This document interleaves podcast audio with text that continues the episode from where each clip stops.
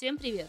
С вами Марта, и это подкаст «Английский без смс и регистрации». Здесь я со своими гостями говорю совсем не о том, как понять present perfect и учить по 50 слов в день, зачем, а о том, как английский меняет жизни, зачем нам английский и вообще иностранные языки, и как сделать их изучение не мучением, а по любви.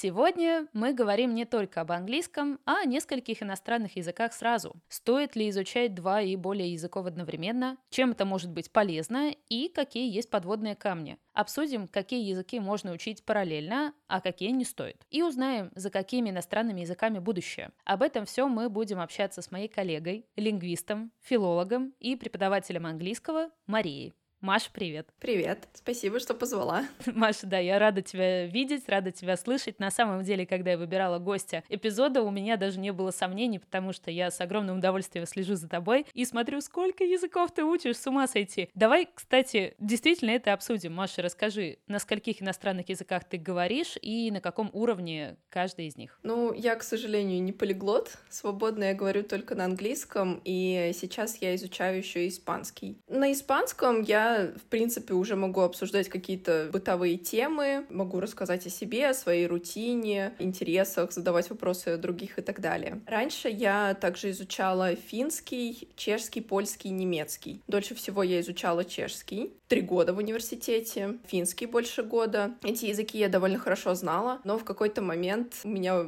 не было больше мотивации продолжать их изучать, и на самом деле я не жалею, что я решила сделать выбор в пользу другого языка на данный момент. Польский я знала похуже, мы его изучали всего один семестр, и, наверное, меньше всего я изучала немецкий. Я его как-то довольно быстро забросила, оказался не совсем мой язык в плане грамматического строя и так далее, хотя мне нравится его звучание, мне нравится музыка на немецком и так далее. А что касается финского? Финский я знала неплохо, плохо. Я его изучала самостоятельно полностью, то есть у меня не было преподавателей. Я могла какие-то, опять же, бытовые темы обсудить, но когда я поехала в Хельсинки, я на самом деле очень сильно терялась и больше все-таки говорила на английском в тот момент. А почему такой выбор языков? Я так понимаю, да, польский и чешский это был университет, немецкий и финский. Как ты их выбрала? Потому что я очень любила финскую и немецкую музыку. Это была, в принципе, главная причина, почему я выбрала эти языки. Я очень любила немецкие рок-группы, ходила на их концерты, концерты и очень любила также финские группы. Мне просто было интересно, что вообще из себя представляют эти языки, особенно финский, потому что он такой довольно необычный язык, он отличается от других европейских. И финский, кстати, близок, так скажем, мне по духу, потому что я сама по национальности мордовка Эрзи, это тоже финно-угорский народ, и мне было интересно, насколько мой родной, один из родных языков, так скажем, похожий с финским. А ты говоришь на своем родном языке? К сожалению,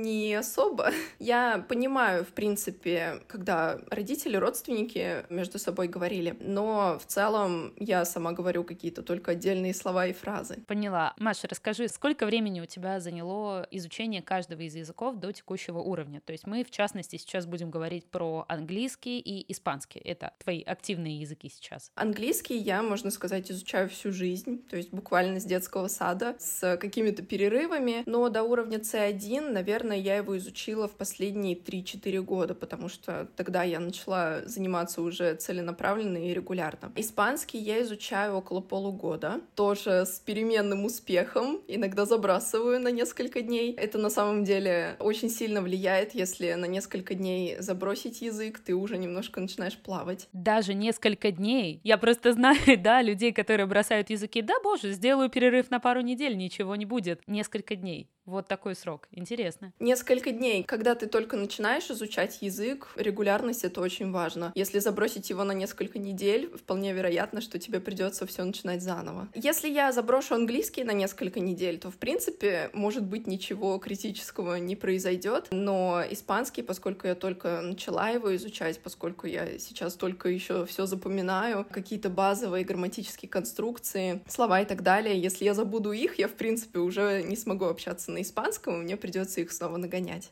Мне кажется, это очень большая мотивация для всех, кто изучает, в частности, английский. Я думаю, нас такие люди слушают. Друзья, друзья, не забрасывайте, потому что в зависимости, конечно, от вашего уровня, ваш откат может э, быть очень большим. Особенно, да, если это начальный уровень. Да, языки забрасывать нельзя. Если ты начинаешь их изучать, то это на всю жизнь. Потому что даже я изучала довольно долго чешский, и сейчас я не уверена, что я что-то вспомню, потому что это было уже очень давно, я его не вспоминала с тех пор, как э, закончила университет, хотя я даже писала курсовую дипломную по чешскому. Ну, на самом деле у меня живой пример. Мой второй иностранный язык тоже испанский, и им я не занималась уже около восьми лет, хотя по окончанию университета у меня был уровень C1. Соответственно, я со своего C1 в течение восьми лет скатилась на А1. И сейчас я прохожу заново, я учу, что такое субхунтиво и куда его прикладывать. Поэтому, да, друзья, практика, практика и еще раз практика. Маш, на самом деле у меня есть э, вытекающий вопрос. У многих людей, кто думает изучать второй иностранный язык, есть страх все перепутать, и что слова из одного языка будут лезть в другой. Этот страх вообще оправдан? Так действительно происходит? Да, так происходит, но чаще всего, наверное, при определенных условиях. Это если языки родственные, потому что они очень похожи, у них очень похожая лексика и так далее, очень легко перепутать. И здесь именно в родственных языках, мне кажется, особенно коварным становится такое явление, как ложные друзья переводчика. Это такие слова, которые похожи по написанию или по звучанию, но означают при этом совершенно разные вещи. Да, как э, brilliant и бриллиант, то есть это совершенно разные слова. Да, такой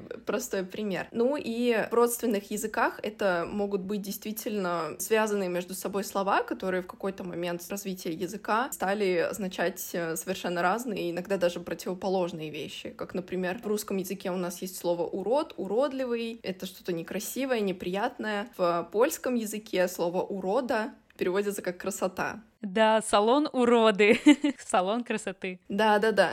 Или склеп. Да, я знаю, что в польском склеп это магазин. Да, еще есть э, окурки, это огурцы. Много достаточно таких примеров, и здесь э, нужно, конечно, помнить о том, что это разные языки, и все-таки не доверять своим ощущениям и все перепроверять по словарю. Влияет также уровень иностранных языков. То есть, если ты начинаешь изучать два иностранных языка с нуля, то они, скорее всего, будут путаться сильнее, чем если один язык уже на каком-то среднем уровне, а второй ты только начинаешь изучать. И у меня так было с чешским и финским. Я их э, оба начала изучать с нуля. И несмотря на то, что это принципиально разные языки, они даже из разных языковых семей, я их все равно иногда путала. Например, в чешском языке слово улица — это улица соответственно, с русского. И в финском языке есть немного похожее слово и по звучанию, и по смыслу. Улко переводится как снаружи. И я помню, как я спутала два этих слова, и несмотря на то, что, да, это совсем разные языки, из-за того, что они были у меня на одном уровне, я перепутала слова. То есть э, это тоже влияет. Согласись, это не очень страшно, это же не преступно. Это не преступно, но лично мне кажется, что лучше сначала довести один язык до какого-то среднего уровня, и только потом уже браться за второй. То есть, ну, допустим, сейчас я не путаю английский с испанским,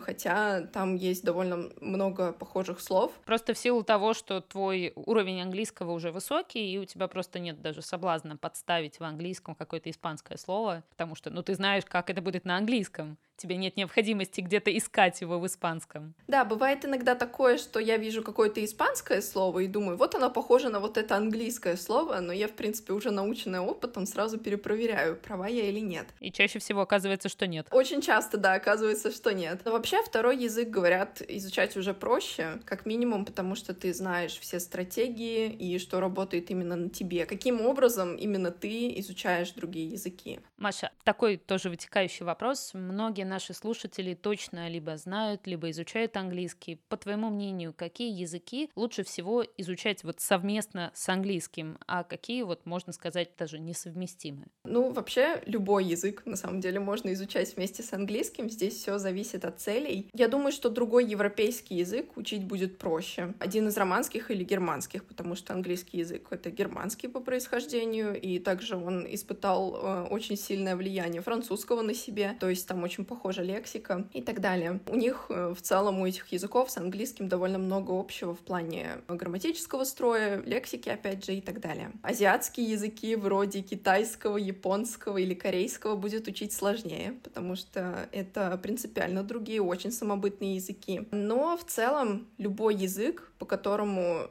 можно найти много разных обучающих материалов или много контента, его будет априори учить легче, чем какие-то непопулярные языки, вроде, например, исландского. Хотя, насколько я знаю, по исландскому даже можно найти бесплатные материалы, которые предоставляет само консульство или что-то такое, чтобы повысить популярность. Видимо, в силу того, что редкий язык, и чтобы просто популяризировать его как-то в массах, я думаю, что как раз-таки на редких языках можно найти больше бесплатного контента. Больше, но здесь еще зависит от того, насколько хорошее будет качество этого контента, потому что по исландскому языку я тоже пыталась посмотреть эти материалы, и мне как-то далось сложно. То есть нет особого выбора, если английский ты можешь изучать там по лексическому подходу, у тебя там и грамматика переводной, если ты любитель. В, в исландском такого нет, особенно когда ты изучаешь с нуля. Тебе, скорее всего, придется знать какой-то еще язык-посредник, потому что вряд ли... Скорее всего, английский. Да, потому что вряд ли ты найдешь э, обучающие материалы для русских, изучающих изучающих исландский. А вот вообще, если абстрагироваться от английского, за какими языками будущее и на какие языки стоит обратить внимание? Многие сейчас э, говорят об актуальности китайского языка. Я не думаю, что он в ближайшее время действительно станет популярнее английского, но для работы в Китае он будет незаменим, потому что китайцы, они английский не очень жалуют, они его не особо знают, поэтому, да, придется знать. Японский и корейский тоже, в принципе, довольно популярны, особенно если ехать в эти эти страны. Корейский вообще стал особенно популярен в последнее время благодаря популярности кей-попа и дарам. Очень многие любят, смотрят. Если говорить о бизнес-сфере, как ты думаешь? Ну, китайский очевидно, да, потому что Китай очень высокоразвитая страна, и если хочется вести какие-то там бизнес-переговоры, наверняка понадобится китайский. А какие языки могут быть еще полезны? Испанский однозначно. Это тоже один из самых популярных языков. Вообще говорят, что если ты знаешь английский и испанский, то ты можешь общаться с 80% людей в мире. Если ты знаешь испанский, тебе буквально открыты обе Америки, потому что даже в некоторых штатах испанский может оказаться нужнее английского. Французский тоже довольно популярный язык. Это Франция, Канада, Бельгия, какие-то африканские страны. Также немецкий. Это Германия, Австрия, Швейцария. Их немного, но это очень высокоразвитые страны. Да, это очень высокоразвитые страны, и в Германии английский, наверное, не особо прокатит, если ты едешь туда работать. Они прям просят, требуют изучения немецкого, и даже, насколько я знаю, бесплатно. Может быть, и не бесплатно, но, э, в общем, они предоставляют курсы немецкого, прежде чем ты там будешь учиться, прежде чем ты там начнешь работать, ты еще должен изучать немецкий обязательно. Маша, а вот из твоего личного опыта, как знание и изучение нескольких иностранных языков влияют лично на тебя, на твою память, когнитивные способности, кругозор? Вообще ты чувствуешь какую-то разницу между тем, если бы ты учила один иностранный язык или вообще не учила никакие, и изучение нескольких иностранных языков? Кругозор однозначно потому что ты изучаешь всегда не только язык, но еще и культуру. Я вообще считаю, что их невозможно изучать в отрыве друг от друга, поэтому ты в любом случае становишься как-то более открыт к чужому опыту, к чужому восприятию жизни и так далее. И, соответственно, чем больше языков ты изучаешь, тем больше разных культур, разных взглядов на жизнь ты узнаешь. Иностранный язык, естественно, дает огромную когнитивную нагрузку, потому что когда ты изучаешь новый язык с нуля, ты буквально заново учишься говорить, заново строить какие-то простейшие фразы, предложения. И для меня, как для препода, очень важно не потерять эмпатию к начинающим студентам, потому что так я всегда помню, насколько это сложно начинать говорить, когда ты буквально пять минут назад не знал ничего ты пытаешься что-то сформировать, у тебя не получается, у тебя мозг пытается думать на других языках, на твоем родном языке или другом иностранном языке, который ты знаешь. Ну и также есть очень много исследований. Я надеюсь, что на мне это тоже сработает, что знание иностранных языков это отличная профилактика болезни Альцгеймера и деменции. То есть, э, если у тебя даже есть предрасположенность к ним, то они, если проявятся, то гораздо позже, чем могли бы. Прям есть исследования на этот счет, это не просто кто-то придумал. Ну и знание иностранного языка, в конце концов, это огромный буст самооценки, мне кажется, потому что выучить другой язык — это big deal, это очень сложно. Не просто выучить, а еще и сохранить эти навыки, потому что мы уже выяснили, что регулярная практика очень очень нужна, иначе это очень быстро забывается. И лично мой плюс — знание английского языка мне помогло вернуть любовь к чтению. Потому что, когда я закончила университет, я буквально год или два вообще не могла прикасаться к книгам. И вот сейчас, буквально пару лет назад, я снова начала читать, но уже на английском вместо русского. Здорово, здорово. То есть столько преимуществ, мне кажется, у изучения языка, я уже устала даже пальцы загибать. Это ментальное здоровье, это развитие кругозора и, в принципе, общение, возможность общения на совершенно различные темы. Это доступ к огромному количеству материалов, да, не только на английском, но и на других иностранных языках, ведь столько фильмов снято, столько книг написано, столько всего прекрасного создано в этом мире на разных языках, и, мне кажется, не изучая языки, мы лишаем просто себя таких восхитительных вещей. И более того, ты можешь общаться с людьми на других языках, на их родных языках, и это сразу плюс, на самом деле, к уважению, к карме, потому что другие люди, они очень любят, очень ценят, когда ты говоришь на их родных языках. Особенно если это не очень популярный язык, например, финский, он не так популярен, как английский или испанский, и поэтому, когда я общалась, по крайней мере, пыталась общаться с финнами на их родном языке, это сразу, они сразу так улыбались, радовались, и да, это сразу плюс и к самооценке, и к их самооценке, наверное, тоже.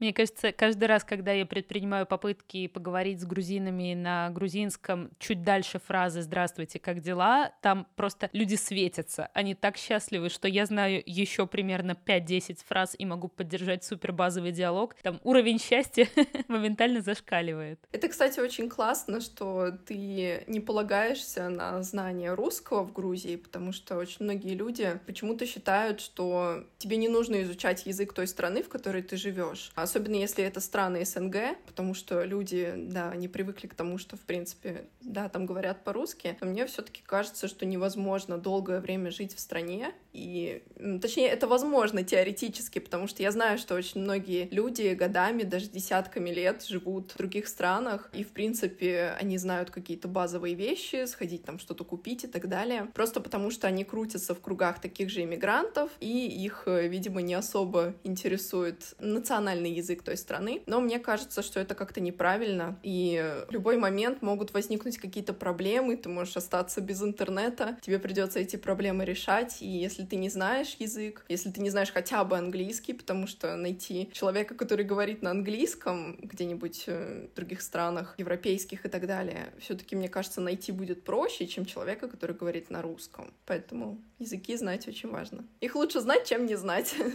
Сто процентов. Если перед вами стоит выбор между тем, чтобы учить язык, либо не учить язык, я голосую за учить. Конечно, хотя бы какие-то базовые вещи нужно знать в любом случае, особенно если вы находитесь в этой языковой среде. Даже если вы едете в другую страну в качестве туриста, мне кажется, все равно стоит выучить э, какие-то самые простейшие фразы, вроде «Здравствуйте», «До свидания», «Спасибо», «Извините», потому что, да, носители языка, они очень радуются, когда ты хотя бы пытаешься им что-то сказать на их языке.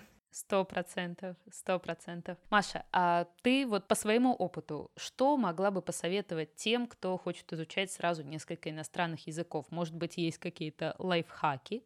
Ну, в первую очередь, нужно любить эти языки и культуру людей, говорящих на этих языках, потому что, мне кажется, по-другому просто нельзя. Если ты не любишь язык, который ты учишь, это, это, кстати, называется в науке аффективный фильтр. Тебе будет это сложнее даваться, потому что ты будешь в стрессе, тебе не нравится, ты не хочешь его учить, и, соответственно, прогресс будет очень сильно тормозиться. Не применять логику одного языка к другому. Можно проводить какие-то параллели отдельные, но в целом всегда, когда ты начинаешь изучать новый язык, нужно помнить о том, что это отдельный живой организм, который существует по своим законам, и нужно это принять и смириться с этим. Нужно иметь четкую цель однозначно. Для чего я учу эти языки, чего я хочу добиться с помощью их знания. Потому что на внутренней мотивации там можно выехать какое-то время, потому что ты очень любишь этот, этот язык, тебе нравится, как он звучит, тебе нравятся там песни, фильмы на этом языке. Но в конце концов этот запал пропадает, и ты начинаешь задумываться, а зачем я вообще трачу на это время, а что я буду делать со знанием этого языка. Поэтому здесь важно все-таки какие-то внешние стимулы тоже иметь. Допустим, я там хочу найти работу, я хочу поехать в эту страну. Или... Выйти замуж за иностранца, знаете ли. Выйти замуж за иностранца, да, это тоже очень хорошая цель, которая очень многих движет на то, чтобы продолжать изучать иностранный язык. А опять же, доверять не себе, точнее, доверяй, но проверяй. Проверять все по словарям, потому что словари — это кладезь очень полезной э, информации, особенно сейчас век интернета, это сделать проще простого, чтобы не попасть неловкую ситуацию с иностранцами, перепутав какое-то слово и так далее. Общаться с носителями, потому что носители — это вообще очень классные бесплатные помощники. Мало того, что они вам могут объяснить э, какие-то тонкости их родного языка, они еще и обычно не осуждают за ошибки и скорее только побуждают изучать язык дальше. Они очень хвалят да, не только рады пообщаться, что-то подсказать, похвалить. Они очень хвалят, когда ты говоришь даже с ошибками, вообще все неправильно, у них такие горящие глаза, они такие, боже мой, ты так прекрасно, ты так э, замечательно говоришь, хотя у тебя там уровень с трудом ты наскребла один, но они уже очень радуются.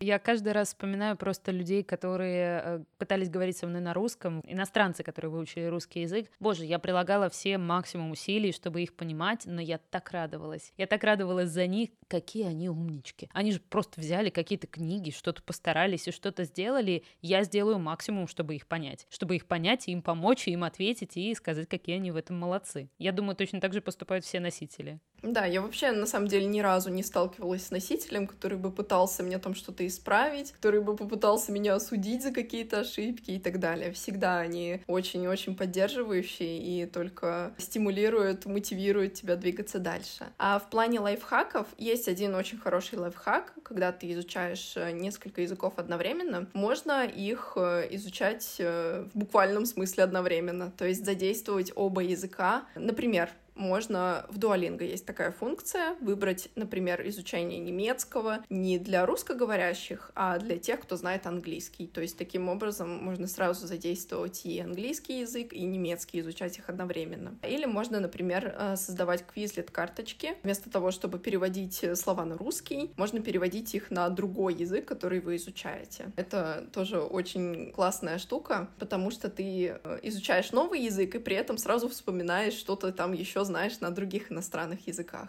Звучит очень здорово. Мне такая лихая идея появилась, например, вот э, ты и я там учим испанский, кто-то вспоминает, кто-то учит, найти испаноговорящего человека, кто знает английский и может преподавать испанский на английском. Звучит же просто прекрасно. Звучит прекрасно, да. Это, кстати, тоже можно добавить в список. В список лайфхаков.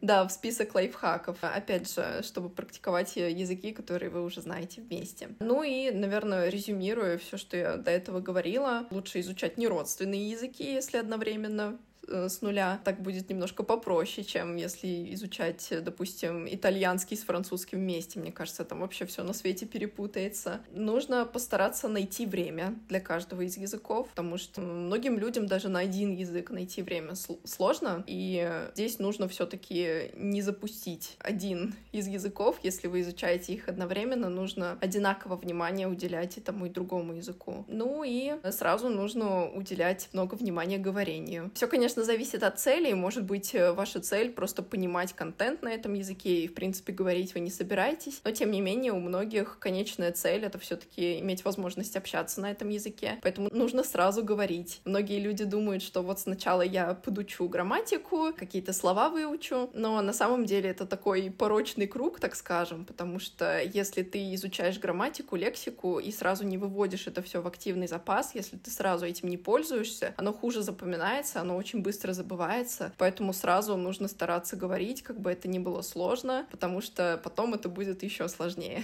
Маша, спасибо тебе большое. Мне кажется, это получился такой очень вдохновляющий диалог, который может зарядить людей на изучение не только английского, но какого-то еще другого иностранного языка, потому что иностранные языки — это прекрасно. Спасибо, что поделилась своим опытом, своими знаниями, своими лайфхаками в том числе, и надеюсь, что у тебя получилось, я уверена, что у тебя получилось, вдохновить, зарядить и как-то, может быть, немножко подтолкнуть наших слушателей к тому, чтобы изучать все больше иностранных языков. Спасибо тебе огромное. Спасибо тебе тоже за вопросы. Маш, спасибо, что пришла, уделила время. С тобой очень было приятно пообщаться. Очень рада, что ты именно стала моей первой гостьей в этом году. Спасибо большое. Друзья, большое спасибо, что были с нами.